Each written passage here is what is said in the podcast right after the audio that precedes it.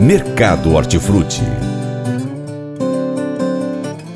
O clima tem alta influência na qualidade e na produtividade das lavouras hortifruti-granjeiras. Confira um resumo dos impactos do clima nas hortaliças, acompanhadas pelo Hortifruti CPEA. Vamos começar pela batata. A reportagem é de Alexandre Costa.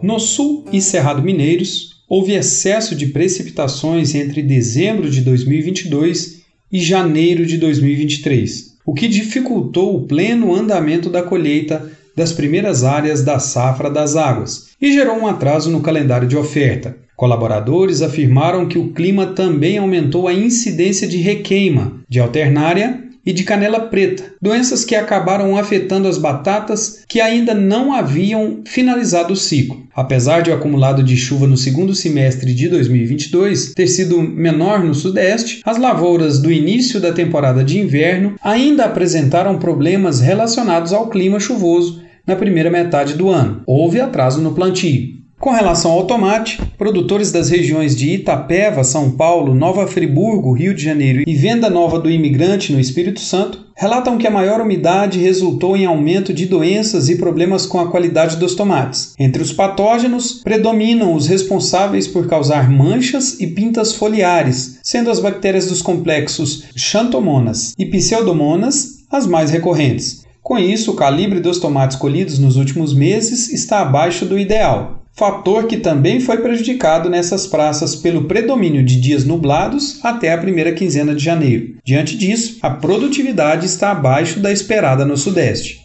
No caso da cenoura, em São Gotardo, principal região produtora do país, chuvas entre o final de 2022 e início de 2023 preocupam agricultores quanto ao desenvolvimento e a colheita da safra de verão 2022-2023. Por conta do solo úmido, as atividades de campo e a oferta foram limitadas, tendo em vista que muitos agricultores não conseguiram entrar com o maquinário no campo. Precipitações em Cristalina, Goiás também resultaram em dificuldades no plantio e na colheita. Além disso, o clima elevou a incidência de mela, desfavorecendo a qualidade das raízes e aumentando o descarte. Em Irecê, na Bahia, chuvas volumosas prejudicaram a produção e a qualidade no último trimestre de 2022 e afetaram o semeio da temporada de verão. No caso da cebola, na região sul, a qualidade foi prejudicada pelo florescimento devido à exposição da cultura a temperaturas baixas no período de desenvolvimento próximo da colheita em novembro. Como resultado, a qualidade das primeiras cebolas comercializadas foi limitada, mas com o clima mais seco em meados de dezembro e janeiro,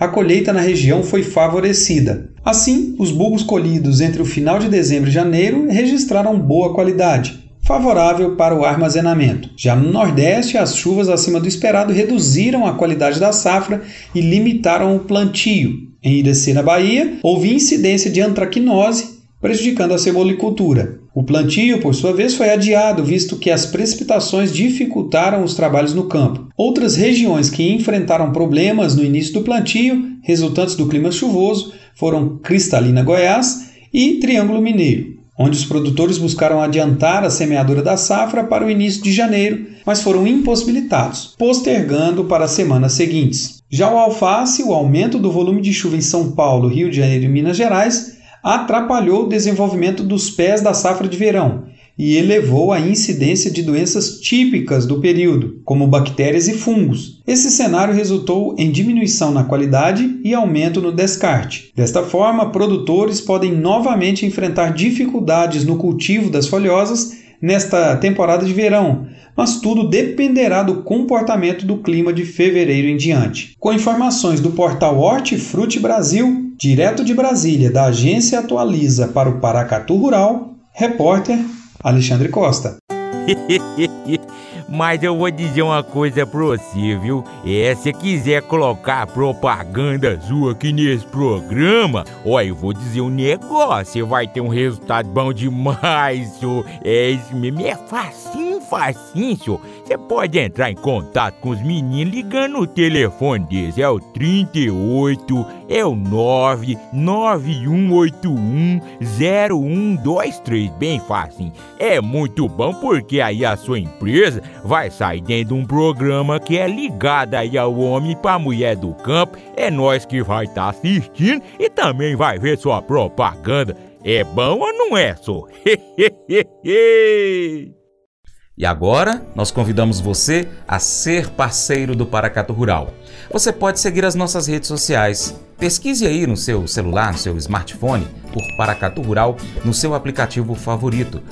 Nós estamos no YouTube, no Instagram, no Facebook, Twitter, Telegram, Getter, Spotify, Deezer, TuneIn, iTunes, SoundCloud, Google Podcast e diversos outros aplicativos, principalmente de podcast. Também tem o nosso site. Vai aí, pesquisa paracaturural.com e acompanhe o nosso conteúdo. Cadastre o seu e-mail lá.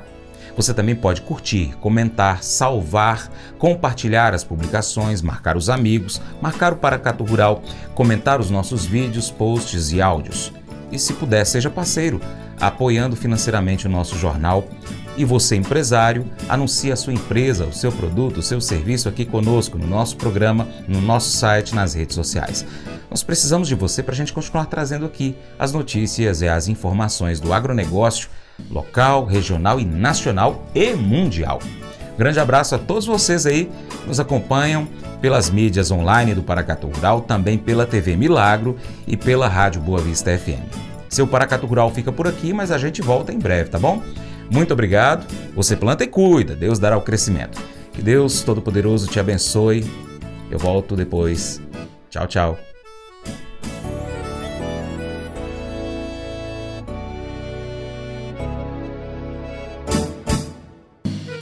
Acordo de manhã para prosear no mundo do campo, as notícias escutar. Vem com a gente em toda a região com o seu programa Paracatu Rural.